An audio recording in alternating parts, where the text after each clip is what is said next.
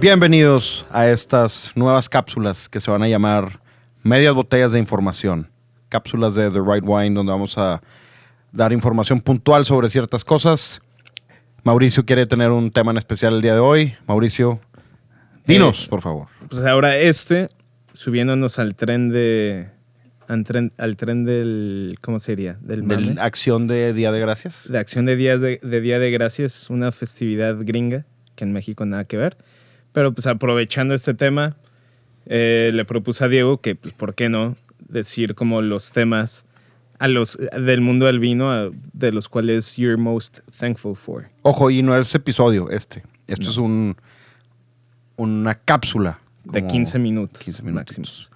Entonces el tema es eso, decir como cosas, cosas por las que estamos agradecidos en la industria del vino y nos permiten hoy en día disfrutar de los vinos que tomamos Vas primero. todos los episodios. ¿Fue tu idea? Vas primero. Ok, pues yo honestamente yo creo que de esto, yo creo que de todas las cosas que vamos a decir que estamos agradecidos, deberíamos de hacer una cápsula, una media botella de información, porque son temas muy interesantes. Por ejemplo, uno es, yo doy gracias a, a la iglesia por haber eh, mantenido viva la viticultura después de la caída del Imperio Romano. Y nada más por eso. Si no, si no hubiera existido, si no hubiera existido la iglesia, eh, los cristianos y los católicos, lo más probable es que la industria del vino como tal en Europa hubiera desaparecido.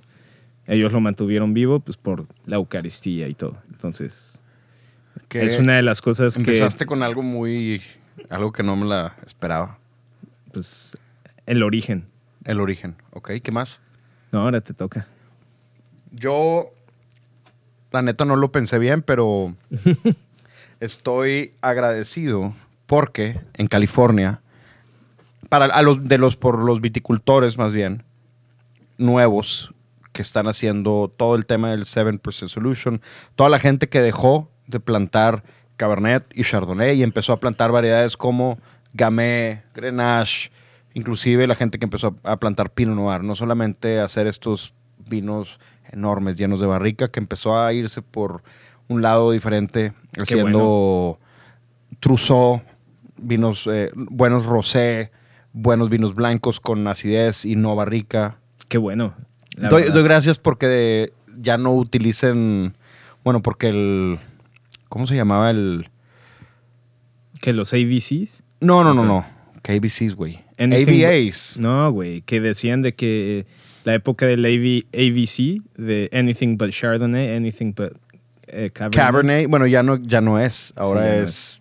Ya. Estamos en una época diferente donde está el 7% Solution y o sea, mucha gente Cali- das hecho- gracias a que California por fin es bebible e interesante. Sí, Ok, me gusta. para ti. Siempre Para mí, sido para interesante, mí, para pero mí. ahora es más interesante. Ok. Teniendo varietales nuevos, varietales diferentes y gente que se atreve a hacer este tipo de cosas. Muy bien. Un abrazo al buen Mike Lucia, Noah y toda esa gente que está por allá. Un abrazo. Rajat Par, que está la siguiente semana con nosotros. Muy bien. ¿Qué más? Otro tema que deberíamos, que no hemos hablado de ellos, pero tendríamos que conseguir un vino de esa región. Pero en los, si no mal recuerdo, en los 80s, 90s hubo, hubo, cacharon a la industria del vino austriaco metiéndole glicol a sus vinos. Eh, glicol es uno de los componentes que se encuentran en los anticongelantes. Se los estaban metiendo para, para imitar el nivel de dulzura de, de uvas inmaduras y parecer que eran de, de uvas más maduras y que tuvieran un poquito más de azúcar. Y pues tú pensarías que hoy en día si cacharon una industria del vino metiéndole ese mugrero a, un- a, a sus vinos, pues su reputación caería. A mí me da, doy gracias que la gente de Austria se haya aplicado tan cabrón y haya levantado en cuestión de 20 años otra vez su industria a niveles que hoy en día el vino austriaco para mí está a la par que el vino alemán. O sea, grandes vinos blancos y hay del mundo. grandes vinos. Sí. O sea, eh, la bodega Noll, eh, ¿qué más? Eh, Pickler, o sea, grandes vinos. Y obviamente también regularizaron todo, todo el tema de las de sus denominaciones, todas las reglas siguen prácticamente y casi las mismas que Alemania. Efectivamente. ¿Qué más, Diego? Yo doy gracias. Me siento así todo navideño. Ya sé, güey. Gracias y. Miller debería de poner musiquita navideña de fondo. Santa Claus le dio un beso a la de- mamá. ¿Por qué Santa Claus le dio un beso a mamá? Pues, pues porque es tu papá. Ah, spoiler alert. Miller no sabía, güey, no digas eso. No, doy gracias a, la in- a los importadores en México que se pusieron las pilas y empezaron a traer vinos buenos. No solamente los vinos más famosos del mundo, como Romané Conti, Chateau Lafite, Chateau. Latour, etcétera, Petrus, que empezaron a traer cosas famosas, pero que no son tan conocidas por el público y que lo empezaron a enseñar al público. Como The Little Wine Market, patrocinador de esta cápsula. Efectivamente. La verdad es que sí hay muy buenos, aparte de nuestro portafolio, hay muy buenos importadores en Puebla, en diferentes partes de la República que están trayendo cosas muy interesantes. Interamericana, cosas... Interamericana, que es ya, ya es un es, un- es- es uno de los importadores más fuertes de México, pero hay importadores bien pequeñitos, o sea, no, yo nos consideramos pequeños todavía, pero hay gente que importa menos cantidad que nosotros, pero de vinos muy, muy interesantes. Entonces sí, estoy de acuerdo. Hay alguien que traía... que estábamos hablando el otro día que, que estaban... Hay alguien trayendo- que está trayendo los vinos de Didier Daguenot, güey. Sí, sí, sí. Y creo que no, no hablamos de Dagenot, pero hablamos de, ¿Alguien de los grandes también o qué? de los grandes no tan conocidos. Pero Alemania, estamos hablando de Alemania. Ah, fue- eh, ah, fuck. Eh, eh, Scharhausberg. Hacen su vino de ahí, es ah, Egon Müller. Egon Müller y Schar- lo vimos creo que en, en algo de- que hizo este Wilton de Quintonil. Ya. Y le pregunté y me dijo, sí, es este güey. Es una persona que se lo está trayendo solamente, no es una Qué locura. empresa grande. Y qué padre por ese tipo de Gran gente que esté trayendo grandes vinos como Egon Müller que no llegan aquí. De acuerdo. Esa es otra. ¿Tú? Este. Fuck. Ya no sé. Tengo pocas cosas. Por dar gracias. ok. No, Tan así te sientes. no, no, para nada. Este. Gracias porque Burdeos está adaptándose Ah, al sí, cambio muy climático. importante. Y en el siguiente, bueno, en el capítulo que vamos a sacar esta semana, vamos a hablar de eso. Pero que Bordeaux ya está adaptándose al tema del cambio climático y no quedándose con las mismas uvas, teniendo diferentes uvas que van a poder plantar, autorizando ciertas uvas que jamás te lo imaginarías, como Albariño, por Sí. ejemplo. Imagínate un que el Y eh, de, Sea Albariño, de, de Diquem sea. Albariño 100% en un futuro. Qué locura.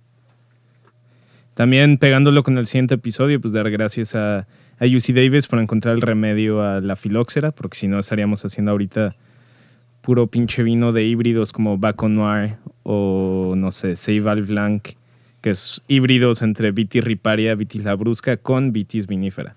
Porque Sí. si no hubiera valido madre esto del Vitis vinífera. Y sería un desastre. Pero Sí. a lo mejor estaríamos acostumbrados y diríamos es algo rico y es algo que vamos a... Bueno, nosotros estaríamos acostumbrados porque pues, nunca habríamos probado vinos Vitis vinífera. Probablemente. El mundo sería muy diferente. Otra cosa por la que sería bueno dar gracias es por a todos los viñerones que hacen Beaujolais Cru. Cru. A los 10 pueblos, a toda la gente que está en esos 10 pueblos. Gracias a ellos por hacer grandes vinos como los vinos de Fleury, Morgon, Moulin Avant, Bruy, etc., etc., etc. Que van perfectamente bien con la comida de Thanksgiving. Sí, yo creo que todo esto que estamos diciendo, si no hubiera... Toda la gente que le usa el vino debería de dar gracias por estos acontecimientos, porque si no la industria del vino en general hoy en día sería muy diferente.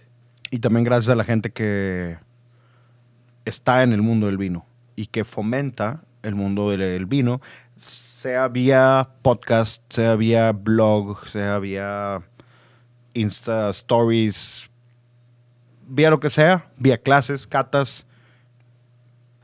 Eso es algo por lo que yo creo que todos los que estamos en este mundo del vino diríamos gracias porque tenemos clientes, tenemos escuchas, tenemos distribuidores, compradores, vendedores y demás. Y obviamente a los que lo hacen, a los que ven este negocio tan complicado de hacer vino como lo que es, sino como una industria glamorosa para tomarse fotos y subir stories a sus, a sus Instagrams. Que no tiene nada de malo, síganlo haciendo, pero siempre Sí. compren una botella de vino en el viñedo o tómensela Sí. y apoyen a la gente que hace vino. Es un trabajo muy difícil. Y también, si les dan vino, no lo escupan. Mejor no manejen, cómprense un- eh, digo, contraten un chofer. O sea, se me hace una grosería ir a un viñedo, probar vino y escupirlo. Sí, Pero depende- eso es una opinión muy personal, que igual y es borderline borracho, pero siempre he dicho eso, como que pues mejor contrata un chofer y así ya no tienes que manejar. Pues tam- también es, si vas a un viñedo no pasa nada, pero si vas a cinco viñedos en un día, obviamente, pues sí escupe, porque si no vas a... O contrata un chofer. No, porque luego no sabes cómo decirle al chofer a dónde llegar o dónde vas. Si estás en Bordeaux, pues cómo le vas a decir, no sabes francés y entonces, Para estás eso, todo pendejado y para no. eso me buscan y yo les hago la, la movida en los viñedos. Ah, otra publicidad. sí, güey. Aviéntala.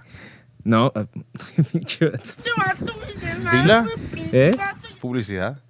Pues sí, no, pues de los... de Espacio los- publicitario. espacio publicitario, ¿no? De lo que ya hemos platicado, de, del proyecto que empezaremos próximo año, sobre viajes personalizados a, re- a las mejores regiones vinícolas de Europa, las que yo he visitado y la gente que está involucrada ha visitado. Eh, logística, todo desde transporte, vuelos, hoteles, visitas a viñedos que no son que no están abiertos al público, cosas más escogidas, más interesantes. Eh, aún no tiene nombre como tal, pero we'll keep you posted. ¿Bares underground también o no? También todo. O sea, la idea es recomendar, la, la clave es recomendar todo lo que yo o las personas involucradas han vivido cuando han visitado esos pueblos, esos viñedos, y no el lado turístico, sino el lado más interesante. Peasant. Sí, o sea, si vas a Burdeos, no, no llevarte a no llevarte a visitar. O sea, que veas de lejos nada más Cheval Blanc o sea, y sí. entres a un buen viñedo. O sea, si le mandas un correo a X bodega turística, te van a recibir y te van a decir, el tasting son 15 euros por 5 copas y 20 por 7. O sea, ya lo tienen todo programado. Pero visitar, no sé, igual y bodegas más desconocidas y que a mí me usan más como Sociando Malé, que por ejemplo ahí nunca llegarías si no conoces a alguien antes, ¿no? Entonces, todo eso. We'll keep you posted. Entonces, síganle escuchando. Van a estar una vez por semana, aparte del episodio. ¿Todo bien, Mauricio? Sí, y si tienen temas interesantes y cortitos que les gustaría que, que tocáramos en 15 minutos, Aquí vamos a contestar todas las preguntas en 15 minutos. ¿10 preguntas pueden ser? Estaría bien. ¿sí? pues temas cortitos y fáciles de digerir. Y listo. Hecho pues, eso fue una media botella de The Right Wine. Yes, sir.